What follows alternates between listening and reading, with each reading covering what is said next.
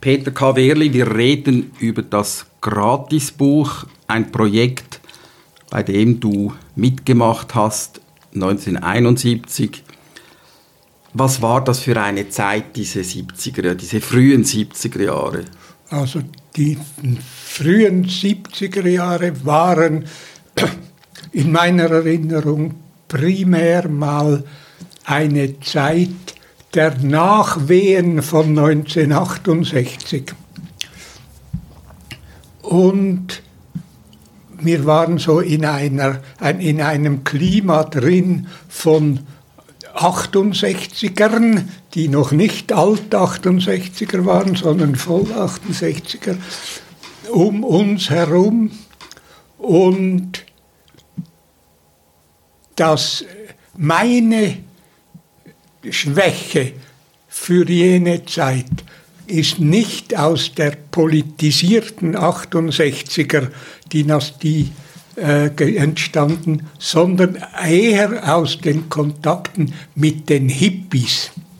Und das ist überhaupt etwas, das mich eigentlich immer noch beschäftigt. Wenn man von 80, 68 spricht, spricht man von den politisierten Linken, mitunter sogar Militanten und Marxisten, Leninisten darunter. Das war, die war, das war an sich eine rationale Front und das finde ich jetzt beachtlich, dass man immer nur von, wenn man von 68 spricht, von den Politisierten diskutiert redet und nicht von den Hippies, die eigentlich das Gegenstück waren zu den militanten Politisierten, die Hippies, die auch vielmehr eine Einkehr ins eigene Innere postulierten zu allem hin, wenn man bedenkt, wie viele von ihnen zum Buddhismus äh, übergetreten sind und Impulse von dort aufgenommen haben. Und die amerikanischen Beatniks, die auf ihre Art ja auch militant waren, die sind eigentlich die Vorstufe zu den Hippies und Hippies wie eine Art sanftere äh, Reaktion auf die, auf die 68er, die in eben die in die Europa und Amerika miteinander verschwägerten. Dass wir, wir, wir machten ja sogar Pilgerreisen nach Amerika, Indien, nach New York. Die, New York School of Poetry, das war dann eigentlich unser Wegweiser, den wir, dem wir folgten.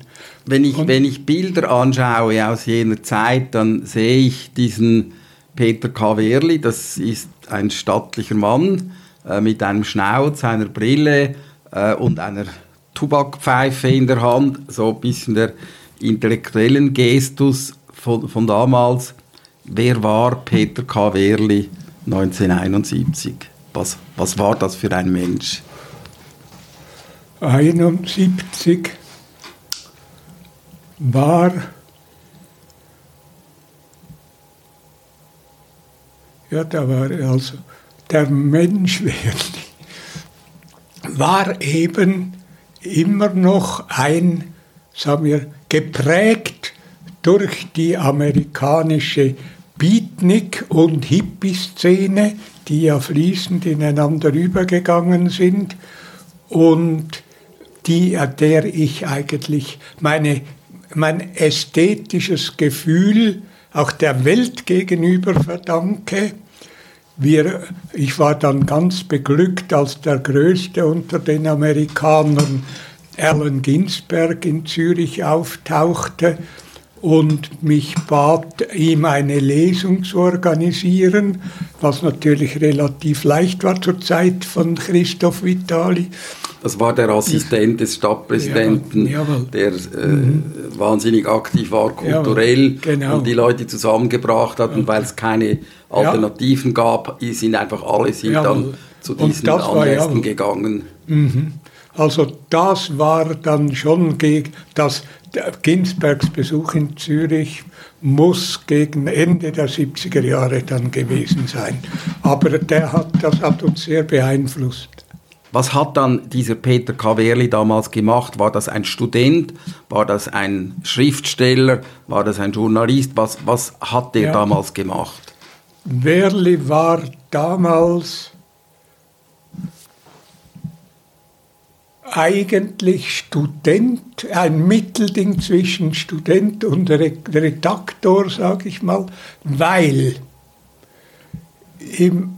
ich habe, um mein Studium zu verdienen, habe ich für die Tat und die NZZ Artikel geschrieben und wurde meistens zu kulturellen Veranstaltungen als Rezensent und so hingeschickt. Und an einer dieser der Pressekonferenzen, die ich zu besuchen hatte, sagte mir ein Kollege, er hätte gehört, das Fernsehen habe die Absicht, zum 50-jährigen Jubiläum des Dadaismus eine Sendung zu machen. Und ich sei doch im alten Café Odeon immer an den Tischen der alten Dadaisten, die damals noch lebten, äh, gesehen worden das würde doch, ich hätte sicher den, den Grundstock dafür, da mitzuwirken. Ich soll mich doch beim Fernsehen melden.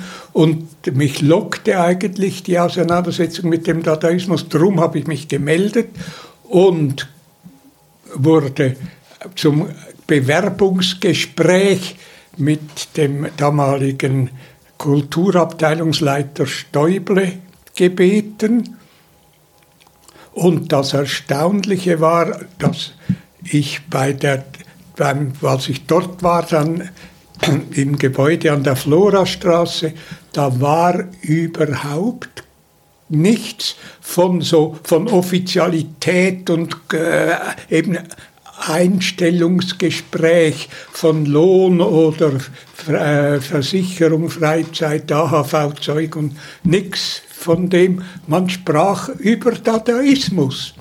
Und am Schluss des Gespräches sagte der Dr. Stäuble, Herr Werli, machen Sie uns den Beitrag über Dadaismus. Sie sind der Autor. Ich gebe Ihnen einen filmisch äh, gewohnten Regisseur mit, der für Sie, der die Regie macht. Das war Gianni Pacci und so fuhren wir nach ins Tessin, wo die Dadaisten ihren Wohnsitz hatten, die alten Hans Arp, Richter und, und Mehring ja auch. Und so ist der Film entstanden und so ist eigentlich aus dem Studenten Wehrli dann ein Kulturredaktor geworden, der sich plötzlich entscheiden musste, will ich jetzt das Studium äh, aufgeben, um den Job beim Fernsehen ernsthaft zu betreiben, also über den Dadaismus hinaus, war das Angebot war Redaktor zu sein, Kulturredaktor beim Kulturmagazin.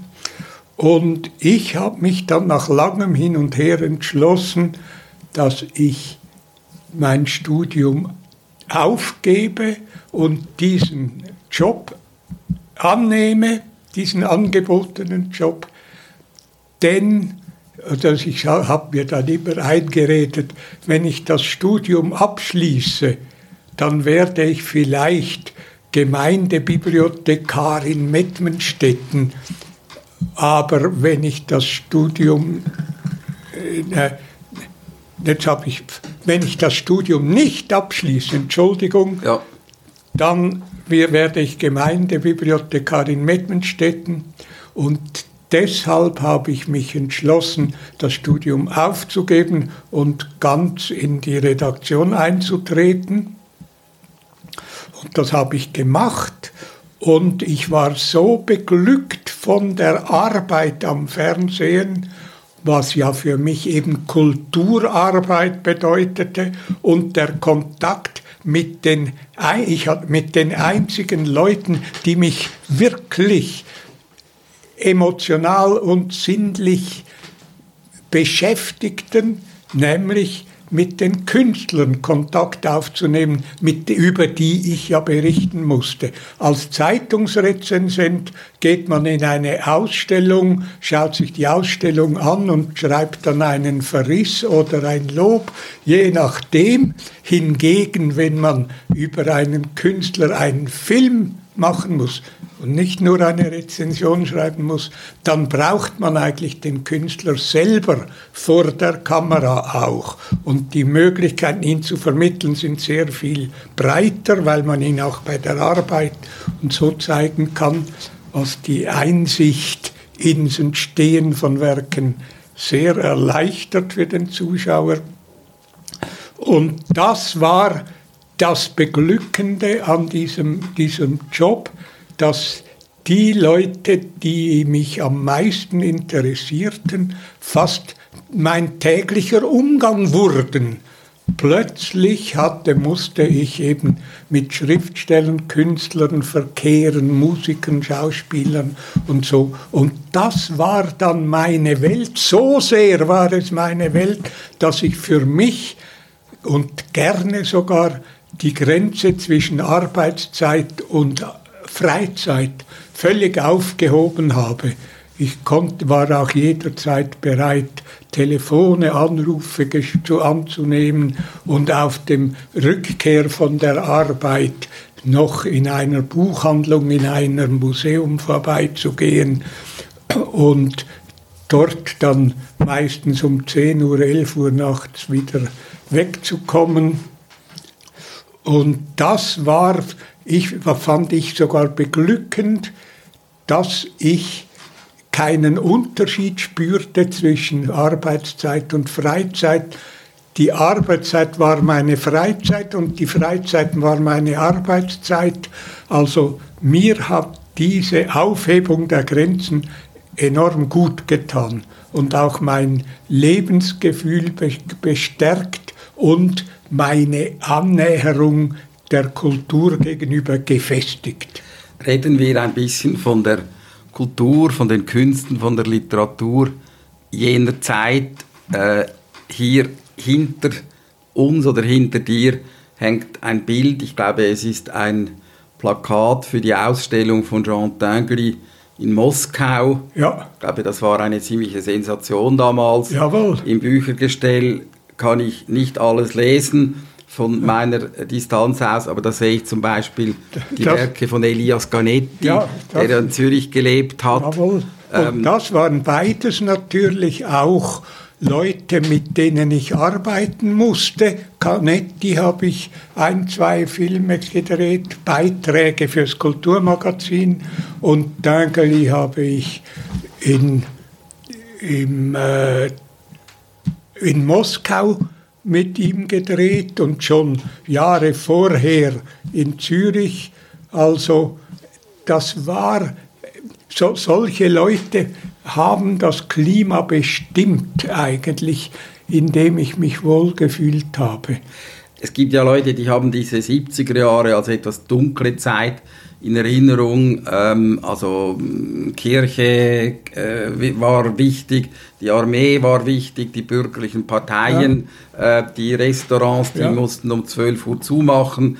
Ähm, Im Radio hat ja. es äh, Radio äh, Beromünster gegeben mit zwei Kanälen. Da gab es auch keine Popmusik. Ähm, Jetzt zeichnest du da eigentlich ein anderes Bild, ein Bild von einer Schweiz, die zwar sehr abgeschlossen war, aber äh, der Peter Kaverli konnte mit Jean Tinguely nach Moskau reisen. Ja. Also so dunkel war es nicht. Das war, äh, das waren einfach, ich fand das auch großartig, dass das überhaupt möglich ist und dass sich die sogenannten großen Künstler als Menschen entpuppten und mitunter sogar auch Freunde wurden das hat, das, das hat eigentlich dann mein Verhältnis geprägt. Ich habe im Grund die, du sagst es, die 70er Jahre waren eigentlich noch eine geschlossene, eine geschlossene Gesellschaft und ein geschlossenes politisches und soziales System. Und weil es das war, haben wir natürlich die Impulse der Beatniks, der Hippies übernommen und für uns einen Freiraum erzeugt, der dann sagen wir, offizieller Freiraum wurde, als die Rote Fabrik in Zürich zum Beispiel eröffnet wurde. Das war aber sehr viel später. Ja, ich war also die T-Arena war der Vorläufer von der Roten Fabrik und bei denen habe ich häufig mitgewirkt. Da war auch noch war Ursula, Bi Ursula Hierstand und ihr Mann die waren da eigentlich äh, fast führend. und äh, Remo Galli, der Initiant, eigentlich sehr aktiv. Also es, ein, und Thearena wurde auch beauftragt von Vitali, ein Programm für die Rote Fabrik zu, über, äh, zu entwickeln. Und so war der Übergang eigentlich von Thearena in die Rote Fabrik für mich eigentlich ein ganz organischer Übergang. Also ich habe ihn gar nicht so als, als sagen wir, Protestaktion ja. oder so erlebt und als heftig. Bevor wir zum Gratisbuch kommen, nochmal zurück zu diesen Dadaisten. Wir wissen ja, der Dadaismus, der war in den 20er, 30er Jahren, vor allem 20er Jahren, Zürich, Gabaret Voltaire, aber jetzt reden wir von den 70er Jahren. Wer von den Dadaisten war da noch in Zürich und hat okay. überhaupt noch gelebt? Gelebt hat eben primär Walter Mehring, der in Zürich war und täglich im Café Odeon und ebenso täglich in der Kronenhalle zu treffen war wenn ich vom Stud von der Uni als Student nach Hause fuhr, habe ich ins Odeon reingeguckt, ob Mehring da sitze. Und als ich auf dem Weg in die Uni und nach Hause immer habe ich wieder reingeguckt und ich wusste, entweder war er zeitlang war er dann im Opera vorne, aber von zwei bis fünf etwa war er im Odeon und von fünf bis sieben in der Kronenhalle, denn um sieben musste er raus, weil da die Gäste fürs Abendessen kommen. Da war er dann nicht mehr. Aber ja, und der Walter Mehring, der, die, ihr habt dann miteinander geredet und Bier getrunken. Ja, häufig und gekorrespondiert sogar. Und als er dann weg von Zürich nach, Berlin, nach München zog, hat er mich wie nach München geholt oder eingeladen. Wir haben also recht vieles miteinander äh, durch, ausgefochten und außer Mehring war dann plötzlich tauchte ja Marcel Janko wieder in Zürich auf.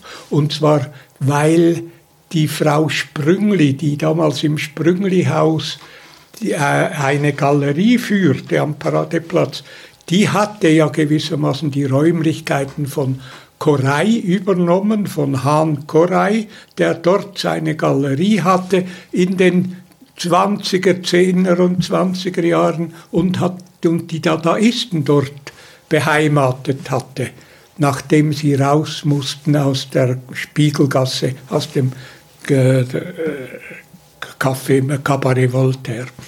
Jedenfalls, das waren und das war eigentlich eben der Grund, war dann die Ausstellung in der Galerie von Frau Sprüngli, die ihn zum ersten Mal wieder aus Israel nach Zürich gelockt hatte. Und das war eine brillante Ausstellung. Und ich bin jetzt noch glücklich darüber, dass ich für das Fernsehen einen Film drehen konnte und durfte, will auf die Weise konnte ich relativ fugenlos so wir Dada dokumentieren.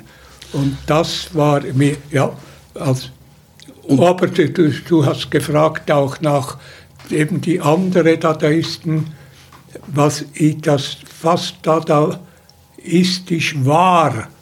Das war nämlich, dass plötzlich ich ein Buch von Hülsenbeck geschickt gesamt kriegte mit einer Widmung von Hülsenbeck drin, unserem Freunde Peter Wehrli. Und ich dachte, komisch, da müssen ihm die anderen, also Arp oder äh, Mehring, müssen ihm berichtet haben von dieser eigenartigen Figur, dass der mir aus New York ein Buch schickt von sich mit der Widmung. Du hast ihn gar nicht gekannt. Nein, das war hm. einfach eine Empfehlung. Ja. Die Welt ja. war ja und, auch damals schon. Und so hat er mir, hat Richard Hülsenbeck mir dieses sein Buch geschickt. Das steht irgendwo da hinten noch, das, äh, noch da. Und das Tolle, also für mich war Dada ja nicht eine Unsinnskunst unser Lehrer im Gimmi hatte immer über die Dadaisten gehöhnt und gesagt, dass die, sie feiern den Unsinn, was eben gar nicht stimmt, sondern der Witz ist der, sie wollten dem Unsinn einen Sinn geben. Und das, dazu gehörte ein Schritt, der mir am meisten eingeleuchtet hat und den Hans Richter für sich als die Ursache, die der Quelle des Dadaismus bezeichnet hat, nämlich der Antagonismus, dass, er hat es so gesagt, wer von arm, wer von arm spricht, ohne reich mitzudenken, Wer von groß spricht, ohne klein mitzudenken, wer von süß spricht, ohne sauer mitzudenken, der weiß nicht, wovon er spricht. Und das war für mich eigentlich der absolute Punkt, der springende Punkt, von dem ich mich dann in den Dadaismus hineinfallen ließ, gewissermaßen. Jetzt haben, wir diese, jetzt haben wir diese Zeit ein bisschen einkreisen können. Äh, und in dieser Zeit kommt dann diese Idee für ein Gratisbuch. Es liegt hier vor uns. Ich nehme es kurz in die Hand. Es ist eine, heute würde man sagen, es ist eine Broschüre, knapp 100 Seiten, ähm, äh, A5, ähm, ein ja, günstig hergestelltes Buch. Die Idee ist ja nicht auf deinem Mist Nein, gewachsen. Die Idee ist von Theo Ruff, und zwar 1971 oder 1971 besuchte ich die Galerie von Stummer. In, der war noch nicht in Hottingen oben, also beim Klusplatz oben, sondern noch näher am Zeltweg. Und den habe ich in der Galerie besucht und dort in seiner Galerie sah ich ein Plakat hängen. Das ist dieses Plakat hier, wo steht, wir suchen für ein gratis Spezialbuch Texte und Lyrik junger Schweizer Schreiber. Und unterschrieben war es mit Aktion Heubeere. Und Stummer sagte, erklärte mir, dass da ein Student gekommen sei und ihn gefragt habe, ob er das Plakat in der Galerie aufhängen dürfe. Und ich sagte, das klingt ja sehr interessant, junge Schweizer Schreiber. Da habe ich mich auch dazu gezählt eigentlich und habe drum diesen Initianten des Plakates in dem Studentenheim besucht, wo er wohnte. Und das war Theo Ruff. Was hat er studiert damals? Kunstgeschichte und, glaube Ethnologie. Ja. Wir hätten ihn auch gerne hier gehabt zu diesem Gespräch. Es war leider nicht möglich, dass er kommen konnte, aber es ist wichtig, dass wir den Namen erwähnen. Sicher, ganz sehr wichtig, weil sich daraus dann auch eine Freundschaft entwickelt hat, die zu gemeinsamen Reisen und so geführt hat. Und die und heute Tolle, bis auf den heutigen Tag weitergeht. Jawohl, jawohl. Jetzt. Und äh, eben da muss ich noch eben, ich schließe an das Plakat an in der Galerie, das Theo Ruff hat mich damals dann in seine Pläne eingeweiht und für mich war das eigentlich klar, wobei wir nie ganz deckungsgleich die Idee vertraten, aber es war schon auch eine, sagen wir, eine aufklärerische Absicht dahinter, dass man mit den Mitteln der Poesie, mit den Mitteln der Kunst, mit den Mitteln der Literatur eben die Sensibilität fördern könne und sagen beitragen könne zu einer gerechteren Welt gewissermaßen. Also im Grunde genommen eine der klassischen Ideen der 68er, Eben, sozusagen ja. die, die Politik in die Kultur äh, hineinbringen und die Kultur einer breiteren Gruppe von Menschen, die vielleicht eben nicht ins Theater gehen, ja. ähm, Zugang äh, geben. Das jawohl, ist eine Idee, die ist ja jawohl. heute nicht viel anders. Die, wie man sagt eben heute, eben. Vermittlung, oder? Jawohl, ja. genau. Also eigentlich jawohl. eine moderne Idee. Jawohl, jawohl. Und so, äh, mit die, sagen wir, diese Idee verband uns und eben immer auch gewissermaßen ein aufklärerischer Hintergedanke natürlich dabei. Und die auf die Plakate hin Texte junger Schweizer Schreiber gesucht, junger Schweizer Schreiber. Von Frauen war damals nicht die Rede, die waren mitgemeint. Wer? Die, die Frauen äh, ja, waren mitgemeint. Schreiberinnen waren absolut mitgemeint. Das war, ja. Nein, überhaupt, klar, ja. Wir haben auch sehr häufig mit schreibenden oder malenden, vor allem auch Frauen, zu tun gehabt. Jedenfalls saßen wir also beisammen und haben festgestellt, dass aufgrund des Plakates doch einige Einsendungen eingetroffen sind von jungen Schweizer Schreibern. Aber das war dann der eigentliche Punkt, in dem das Gratisbuch seine Gestalt erst annahm, als wir uns zusammensetzten, um sagen wir, Redaktionsarbeit zu leisten, Lektoratsarbeit zu leisten, die eingesandten Texte zu lesen und zu beurteilen, da merkten wir, dass eigentlich ganz wenig Texte darunter waren, die wir als gute Texte einstuften. Wir haben damals den WSL,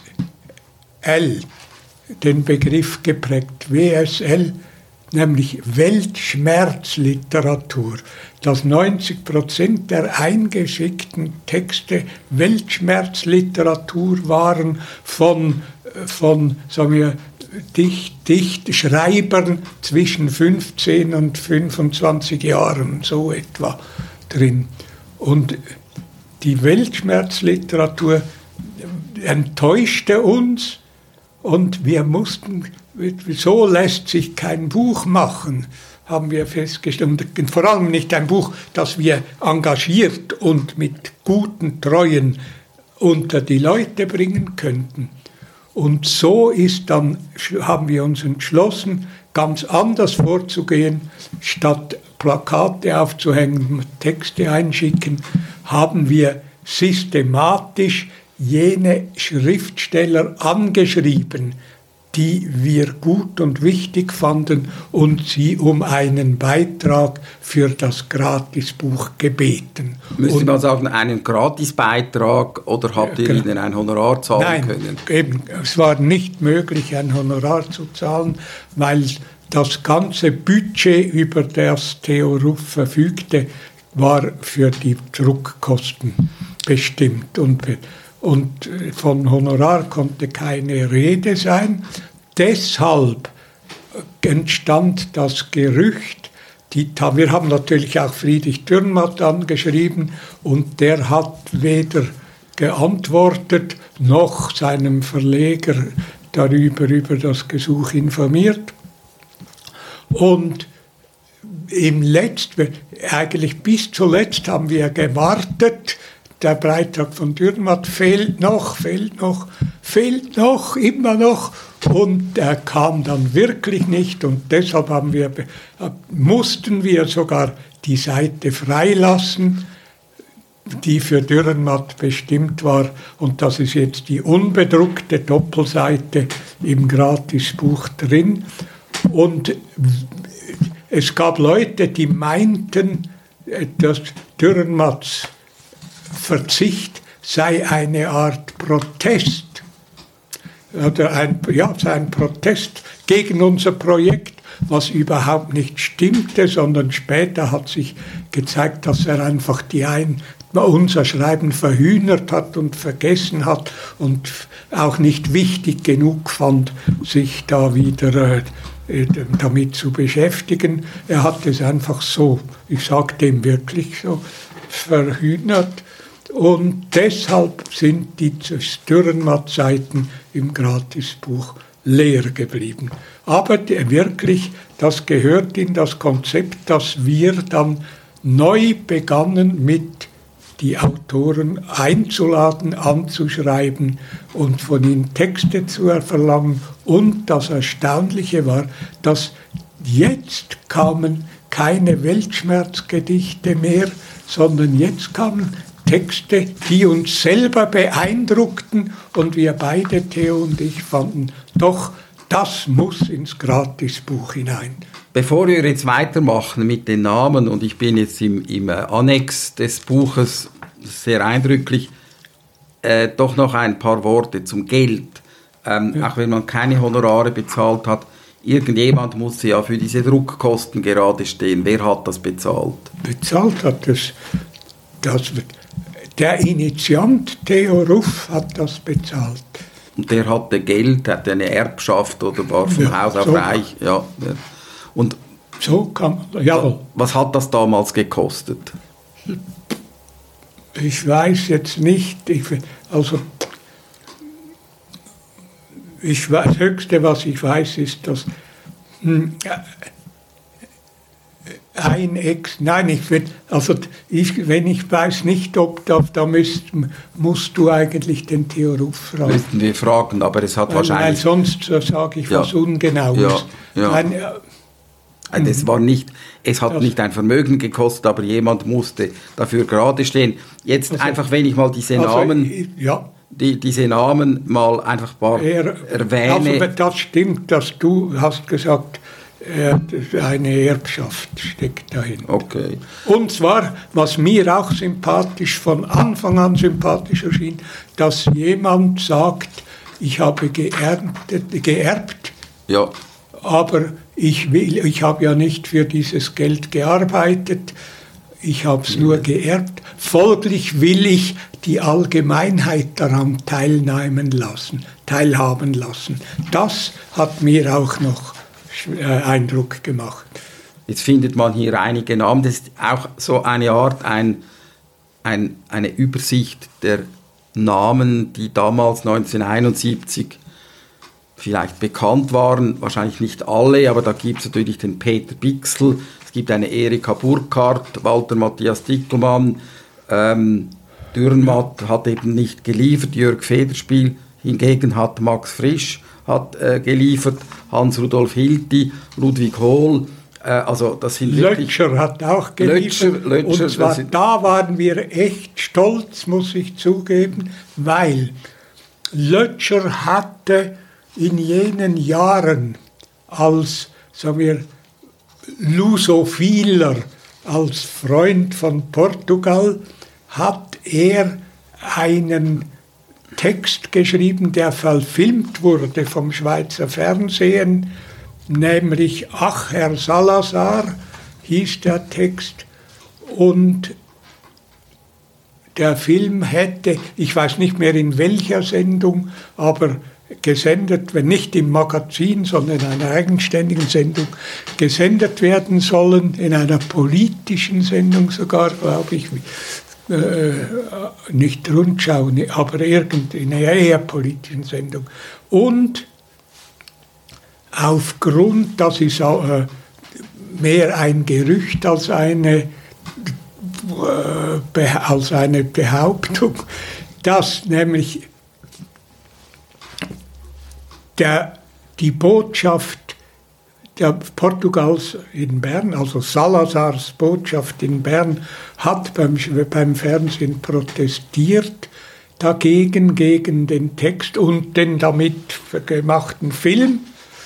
Und das hat der damaligen Direktion offenbar so Eindruck gemacht, dass sie den Film abgesetzt hat, weil es nicht eine, eine journalistisch verbindliche Botschaft enthält, sondern eine heftige und ein, ein, eine, Bo die Botschaft, eine engagierte Botschaft, die mit der journalistischen Objektivität nicht zu vereinen ist.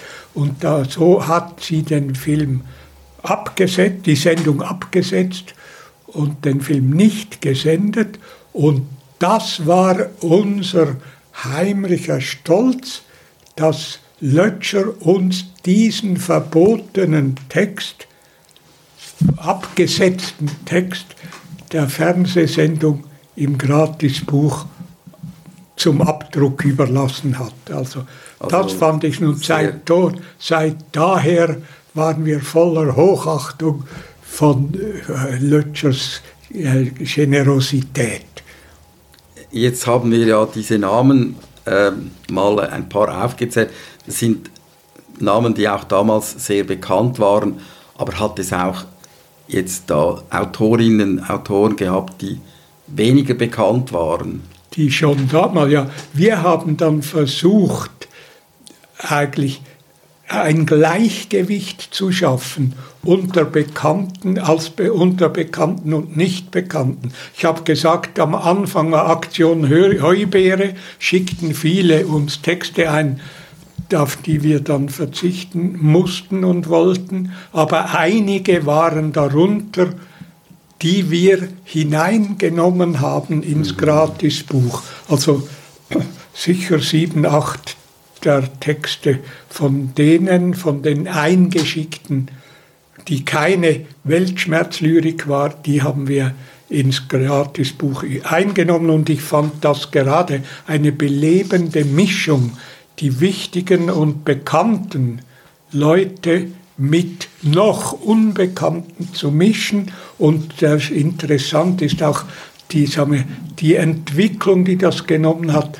und zeigt, dass auch viele der Unbekannten unbekannt geblieben sind, auch wenn wir ihnen zu Gewicht oder zu Ansehen verhelfen wollten. Ich habe den Namen von Erika Burkhardt erwähnt, eine Lyrikerin, vielleicht eine der bekanntesten mhm. Lyrikerinnen der Schweiz der letzten 50 Jahre mir fällt einfach auf, dass also viel Frauen hat es da nicht dabei gehabt. Ich suche immer noch andere ja. Namen und ich finde ja, eigentlich, also, eigentlich ja. keine. Gertrud Wilker, ähm, noch zum Beispiel, geboren 1924, aber Frauen hat es nicht viel dabei gehabt. Nein, das stimmt auch, aber sagen wir, es war auch nicht das Bewusstsein, das heute herrscht, oder dass heute das, Gleichge das Geschlechtergleichgewicht eigentlich beherrscht. Aber es war auch null Absicht dahinter, sagen wir, ein, ein Geschlecht zu favorisieren oder und ein anderes auszuschließen, sondern primär haben wir uns auf die, damals auf die Namen konzentriert, ja. die wir damals kannten und die wir no, nicht kannten, waren eben die acht oder neun aus der ersten Version des Gratisbuches, die aber, ich kann jetzt nicht sagen, wir haben es ist ein Programm dahinter, das es wenige Frauen hat drin. Aber es, ich glaube auch, das darf man ruhig so auch sehen, dass es noch nicht die Zeit war, in der die Männer den Frauen das Gewicht zugeschrieben haben, das sie ihnen heute jetzt zuschreiben. Aber das finde ich, also das ist jetzt ein bisschen gesalbadert. Also da will, weil es ist nicht eine, ich kann eigentlich, es ist nicht so, äh, dass, dass es irgendein redaktionelles Programm dahinter wäre oder so. Überhaupt nicht, sondern wir haben, sind ausgegangen von den Texten, die uns geschickt worden sind. Jetzt muss ja dieses Buch, auch wenn es gratis ist, noch unter die Leute kommen. Ähm, wir haben hier Bilder vor uns, sind übrigens Bilder, die der damalige Profifotograf Erik Bachmann äh, gemacht hat. Er, er, ist gestorben, aber äh, es gibt ein Archiv, das von seinem Neffen äh, verwaltet wird. Deshalb haben wir diese tollen Fotos auch hier. Da sieht man, ähm, da sieht man den, den jungen Peter Kaverli äh, in einem Supermarkt, in einem Getränkemarkt äh, mit zwei Frauen äh, mit den typischen Frisuren der 70er Jahre und du verteilst da dieses Buch. Das heißt, ihr habt das mehr oder weniger selber dann unter die Leute gebracht, indem ihr euch aufgestellt habt und das also, Buch verschenkt habt. Wir haben, das fand ich beglückend, in unserem Freundeskreis und auch unter Studenten viele gefunden, die uns helfen wollten. Wir hatten ja schließlich 40.000 Bücher zu verteilen und wir verteilten es unermüdlich auf Straßen, auf, in Bahnhöfen, in Kneipen, im fahrenden Tram drin und versuchten die Leute dafür zu gewinnen, und das Erstaunliche war, es gab also ganz wenige, die den Empfang des Buches verweigert haben oder abgewunken haben. Die meisten nahmen es in Empfang. Das mag aber auch damit zu tun gehabt haben, dass der, das Echo eben enorm war, dass die Presse sehr über dieses ungewöhnliche Ereignis dass jemand ein, ein, Buch gratis verteilt, berichtet hat. Die Leute wussten, was, worum es da geht und haben drum sich nicht, haben wenig Grund gehabt, da abzuwinken oder Nein zu sagen. Es gab es aber eigentlich wenig bei Verteilungen des Buches. Am spannendsten fand ich den Moment, dass am Morgen des ersten großen Verteiltages, der begann ja auf dem Helvetiaplatz in Zürich, da hat uns das äh, Theo Ruff und mich das Radio eingeladen zu einer Sendung am Morgen vor der Verteilung. Und wir haben in der Sendung gesagt, eigentlich träumen wir davon, eine Bühne auf dem Helvetiaplatz aufzustellen, auf der die Autoren des Buches ihre Texte vorlesen können. Und da klingelte im Studio Zürich das Telefon und ein Fuhrunternehmer, ich glaube aus dem Kanton Thurgau, meldete sich und sagte, sein Lastwagen sei die beste Bühne, die wir haben könnten. Er fahre seinen Lastwagen für die Verteilung auf den Helvetiaplatz. Und wir dankten und fanden das eine tolle, ein tolles Geschenk. Und das eine halbe Stunde später klingelte wieder das Telefon und der Fuhrhalter war es, der sagte, er ziehe sein Angebot zurück, der Lastwagen komme nicht auf den Helvetiaplatz, denn er habe erfahren, das Gratisbuch sei von Moskau bezahlt. Und das war ja, stimmt ja überhaupt nicht. Es war von Theo Ruff bezahlt.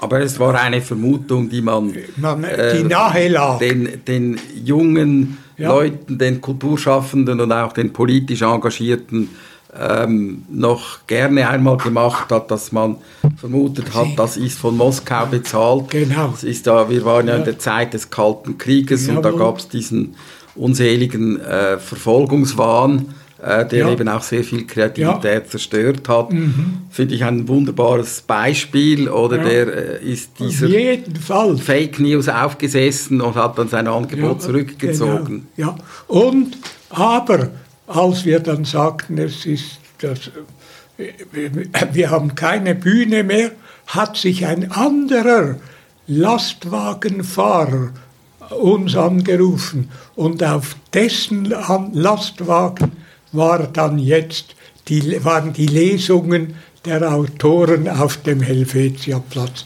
Also eine schöne Bühne auf einem Lastwagen mit, mit, sogar mit Bedachung war der, glaube ich, und eine Seite geöffnet. Ja. Und wie waren dann im Allgemeinen die Reaktionen auf diese äh, Literatur? Ich meine, es war ja nicht Alternativliteratur oder Nein, es ja. war auch keine Popliteratur, sondern es war eigentlich ein Querschnitt durch die Literaturszene der ja. damaligen also Zeit. Das ist ein richtiges Wort. Wir wollten die Literaturszene dokumentieren und mit dem Reichtum dieser Szene eigentlich die Herzen und den Geist des Publikums oder gar des Volkes zu öffnen und zu wecken. Und das gehörte schon, das war eindeutig äh, mit dabei, ja, diese Absicht. Jetzt aus heutiger Sicht, ähm, ist euch das gelungen? Wie denkst du heute darüber? Also wenn ich bedenke, wie oft immerhin heute noch Leute davon reden, vom Gratisbuch. Und Bern, also seit jetzt das, äh, ja, seit das Theo Ruffs Archiv in Bern, über Bern übergeben worden ist, dem Literaturarchiv, wurde ja auch wieder in den Zeitungen, besonders in der Berner Zeitung, sehr ausführlich darüber berichtet. Also das sind schon Echos und auch persönliche Stellungsnahmen und so, dass man das Gefühl hat, es war wirklich nicht ganz umsonst. Es war wirklich nicht ganz vergebens, dass wir diesen Effort gemacht haben und das Gratisbuch produziert und verteilt haben. Und das war natürlich in erster Linie Theo Ruffs Verdienst. Und ich sehe mich uns jetzt noch, wir haben dann ganz systematisch eigentlich zwar in Zürich und Basel und Aarau Verteilaktionen gemacht, am Straßenrand gestanden und den Passanten das Buch in die Hand gedrückt, aber gewissermaßen als Programm, wo Literatur eben auch hingehört, haben wir kleine Dörfer ausgelesen, also zum Beispiel Quinten am Wallensee oder Seewies im Prättigau. Und so ganz abgelegen. Äh, Sternenberg im, kann schon im Kanton Zürich. Sternenberg war uns fast wichtiger als Zürich und so dort eine Verteilaktion zu machen. Und Wie haben die Leute in Sternenberg das aufgenommen damals? Ja, neugierig. Zu meinem Erstaunen haben sie das sogar neugierig aufgenommen. Und als wir einen auf ich kann mich erinnern, auf der Straße das Buch in Sternenberg verteilt haben und es kamen ja nicht viele Passanten in, ja, es ist ein Bauendorf, die Bauern sind am Arbeiten und, die sind nicht auf dem Dorfplatz. Es sind dann keine tausend Leute, die da hin und sondern vereinzelt kamen sie. Und vor der Metzgerei und dann kam also der Metzger heraus aus der Metzgerei und fragte ganz freundlich, ob er nicht auch ein Buch haben dürfe. Seine Kunden hätten das Buch in der Hand gehabt und wir, dann kamen wir überzeugt und stolz dem, dem Metzger dann sein Buch mit. Und wenn ich mich nicht täusche, hat er es dann sogar auf dem Ladenkorpus aufgelegt, dass sogar noch Leute es mitnehmen konnten in seiner Metzgerei. Also solche Dinge sind schon passiert und erstaunlicherweise Heide Genre, die Journalistin beim Fernsehen, hat ja auch im Fernsehen einen Bericht über die Gratisbuchverteilungen gemacht, so fast ein soziologisches Spiegelbild gedreht, was die, welche Leute aktiv das Buch in Empfang nehmen und welche es eigentlich eher so sich geschehen lassen. Also dieser Idealismus von damals in dieser Zeit, die für euch eine Zeit des Aufbruchs war, mhm. dieser Idealismus hat dich ja nie mehr losgelassen. Ja. Dieser Idealismus, dieser ja. Einsatz für die Kultur, für die Literatur. Ich meine, was ist Fernsehen anders, ähm, mindestens der als Kulturjournalismus im Fernsehen, als eigentlich die Vermittlung von, von Kunst, von Literatur, von Musik ja. äh, an ein Publikum, das vielleicht jetzt das nicht zu oberst auf der Agenda hat. Das ist so mhm. etwas wie das Programm von Peter K. Wehrli. Das, ja, das kann man im Grund, das ist mir ein Anliegen, weil ich überzeugt bin, dass die Kultur, vor allem die Kunst, sage ich jetzt mal, und da zähle ich die Literatur dazu, dass die Kunst einen bewusstseinserweiternden, sogar einen läuternden Einfluss haben kann und dass Leute, die sich von Kultur beeinflussen oder bestimmen lassen, im Grunde, ich würde sagen, dass in Anführungszeichen die interessanteren oder besseren Menschen sind als diejenigen, denen alles, die, die Kunst und die Poesie so lang wie breit ist. Jetzt gibt es ja neben dem Peter K. Wehrli als idealistischen Journalisten, Kulturvermittler, gibt es auch den Peter K. Wehrli, der ein, ein Autor ist mit einer großen Konstanz mhm. äh, und dieses Buch, diesen ähm, umfangreichen Katalog von allem verfasst hat. Wo ist der Zusammenhang zwischen dem Gratisbuch und deinem Werk? Gibt es da einen? Es gibt ihn absolut. Und zwar, also das, das Ideengut, aus dem das Gratisbuch entstanden ist und das vor allem auch eben Theo Ruff bestimmt hat, diese Aktion zu unternehmen. Dieses sagen wir, Ideengut findet ist, ist ich würde nicht nur, ist Teil meines Buches, an dem ich seit 50 Jahren schreibe, mit dem bescheidenen Titel Katalog von allem. Und insofern glaube ich, dass jede der 3056 Titel die im Katalog von allem bis jetzt entstanden sind, dass die im Grund jede einzelne eine Art von jener Idee vertritt, die auch im Gratisbuch und in der Aktion Gratisbuch enthalten ist.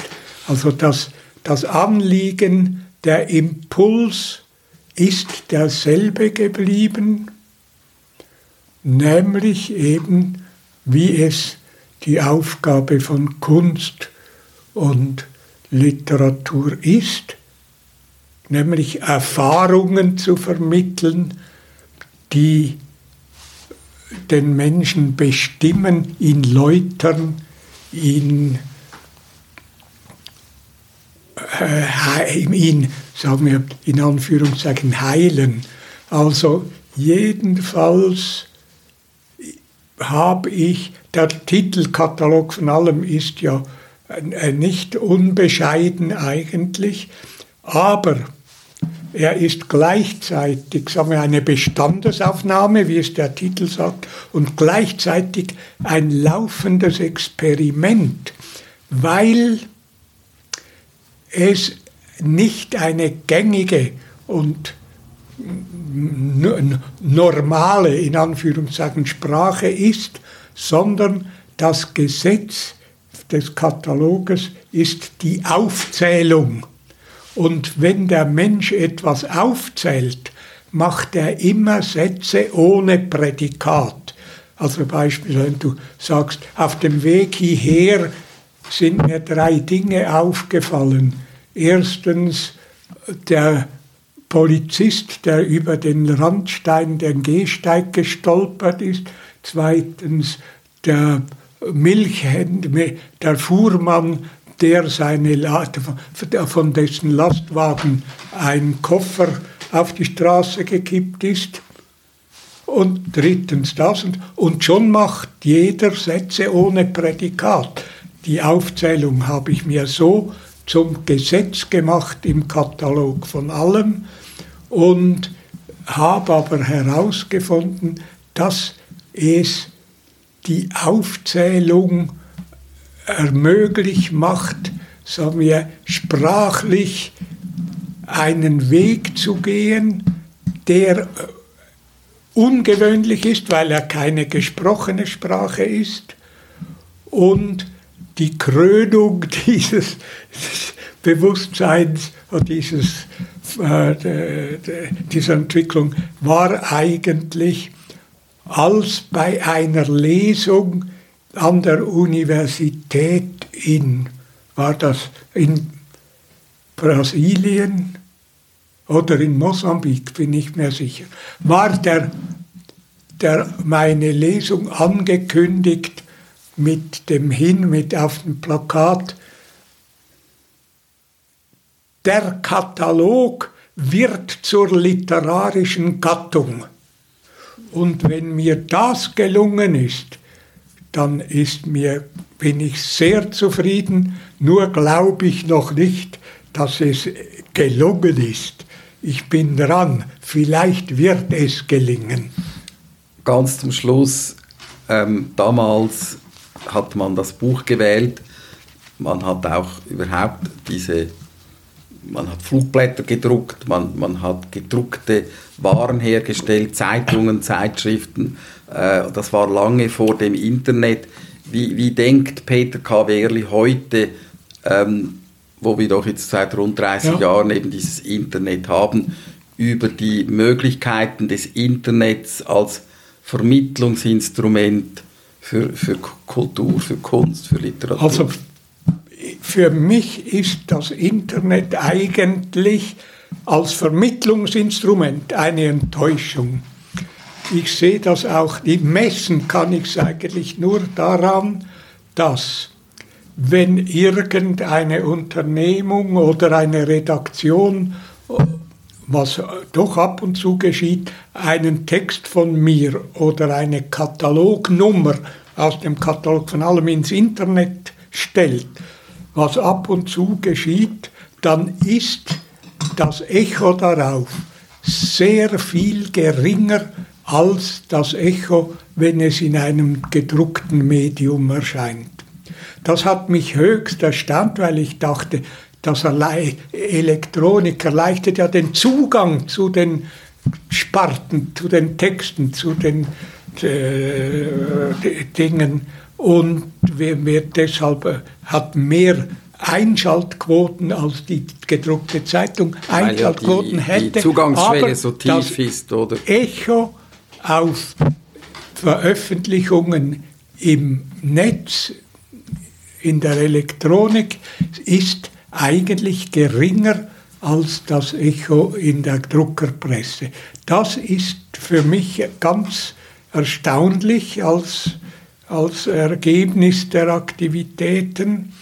Ich habe sogar mit Absicht auch mal als Experiment durchgeführt. Ich habe Gedichte, also das ist 20 Jahre her, Gedichte, die im Tagesanzeiger, im Feuilleton erschienen sind oder in der Süddeutschen Zeitung, die habe ich mit Absicht an ganz kleine Redaktionen geschickt, damals an die Klosterner Zeitung, an das Echo von Grindelwald, an irgend solche lokale kleine Zeitungen, die aber immerhin eine Art Feuilleton-Teil hatten mhm. und habe mich gefreut darüber, dass sogar in diesen solchen kleinen Wohlerer, Wohlerer Anzeiger, dass sogar in solchen kleinen Zeitungen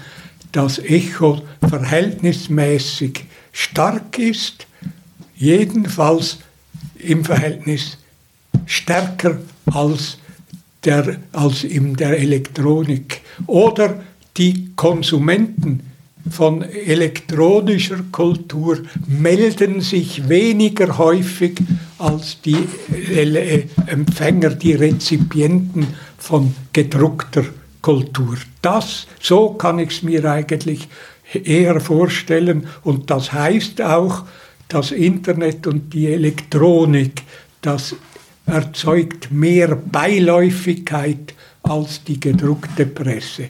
Und Deshalb ist eigentlich ein großer Teil meiner Sympathie immer noch auf der Seite der gedruckten Presse, weil sie gegenüber der elektronischen Presse weniger beiläufig konsumiert wird. Also der Peter Kaverli macht ein Plädoyer für Verbindlichkeit gegen das flüchtige ja, äh, Plädoyer ja. für das Buch für die Zeitung, für das gedruckte Wort. Ich glaube, das ist auch ein schönes Schlusswort. Aha. Herzlichen Dank, Peter Kaverli, für dieses interessante Gespräch. Also darf ich da schnell rein? Natürlich. Das, falls, ich, falls das Gespräch interessant wurde, müsste ich doch noch sagen, es wäre noch interessanter, wenn Theo Ruff die Gelegenheit gehabt hätte, auch hier zu sitzen und mitzureden. Das möchte ich doch noch gesagt haben.